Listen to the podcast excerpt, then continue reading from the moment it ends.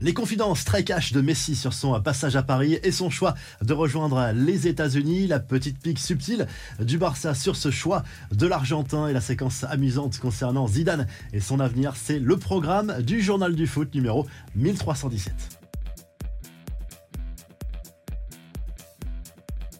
Lionel Messi choisit finalement la MLS dans un entretien accordé à la presse catalane. L'international argentin a confirmé son prochain départ vers l'Inter Miami en Major League Soccer où il touchera un salaire d'environ 50 millions d'euros par saison. En signant en Arabie Saoudite, il aurait pu gagner 8 à 10 fois plus, mais sa famille ne souhaitait pas y aller. Forcément, c'est un choc aussi pour les supporters du FC Barcelone qui rêvaient de son retour en Catalogne. Messi a expliqué que c'était son premier choix mais que cela n'avait pas pu se faire pour des questions euh, financières. Il ne s'imaginait pas revivre la situation de 2021. Euh, Le FC Barcelone qui a communiqué euh, sur les réseaux sociaux et sur le site internet du club en souhaitant bonne chance à Messi dans cette nouvelle aventure tout en plaçant une petite pique sur sa volonté d'évoluer à un niveau plus faible, loin des projecteurs et de la pression. Messi qui a aussi parlé lors de cet entretien de ces deux saisons passées au Paris Saint-Germain.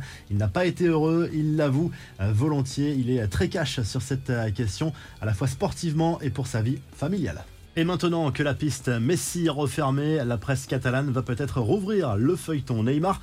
On le sait, le PSG veut s'en débarrasser cet été. Selon le journal Sport, le Brésilien voudrait clairement revenir au FC Barcelone. Après six ans passés dans la capitale française, le champion de France aurait tendu une première perche au Barça. Le joueur, lui, serait même prêt à baisser son salaire pour séduire la direction Blaugrana. Les infos en bref, le mercato estival risquait d'être animé également au Bayern Munich. Thomas Torel souhaite faire une sorte de grand ménage dans l'effectif pour pouvoir recruter. Le club bavarois aurait ainsi placé 7 joueurs sur le marché, parmi eux Sadio Mané, Benjamin Pavard, Leroy Sané ou encore Serge Nabry.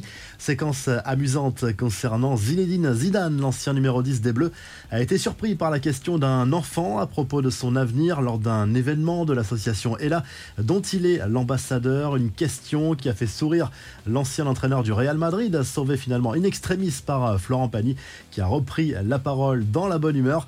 La confidence de Cristiano Ronaldo sur l'arrivée de Karim Benzema en Arabie Saoudite, interrogé lors d'un événement publicitaire à Madrid, CR7 a expliqué tout en modestie qu'il savait que sa décision allait avoir un impact sur d'autres joueurs. Je ne me suis pas trompé. Je suis sûr que d'ici deux ou trois ans, ce sera l'une des ligues les plus importantes du monde. Karim est venu il y en aura beaucoup d'autres à lâcher le Portugais.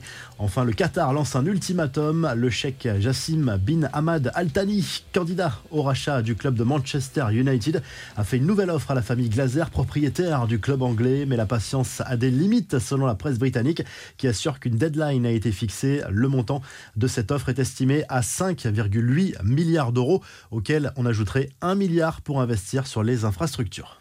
La revue de presse, le Daily Telegraph, revient sur la victoire de West Ham en finale de la Conference League face à la Fiorentina mercredi soir. Au bout du suspense, 2 buts 1 pour les Hammers qui remportent la deuxième Coupe d'Europe de leur histoire après la Coupe des vainqueurs de Coupe en 1965. Du côté de l'Espagne, le journal AS salue l'arrivée de Jude Bellingham au Real Madrid. Le milieu de terrain anglais s'est engagé avec le club merengue contre un chèque de 100 3 millions d'euros avec une addition qui pourrait grimper de 30% en fonction euh, des bonus. Et du côté de l'Italie, on se penche sur la finale de la Ligue des Champions. On est à J-2 de ce match entre l'Inter Milan et Manchester City. Ce sera ce samedi à 21h à Istanbul. Et la presse italienne est plutôt confiante pour le club Nerazzurro face à l'ogre mancunien. Si le journal du foot vous a plu, n'oubliez pas de liker et de vous abonner. Et on se retrouve très rapidement pour un nouveau journal du foot.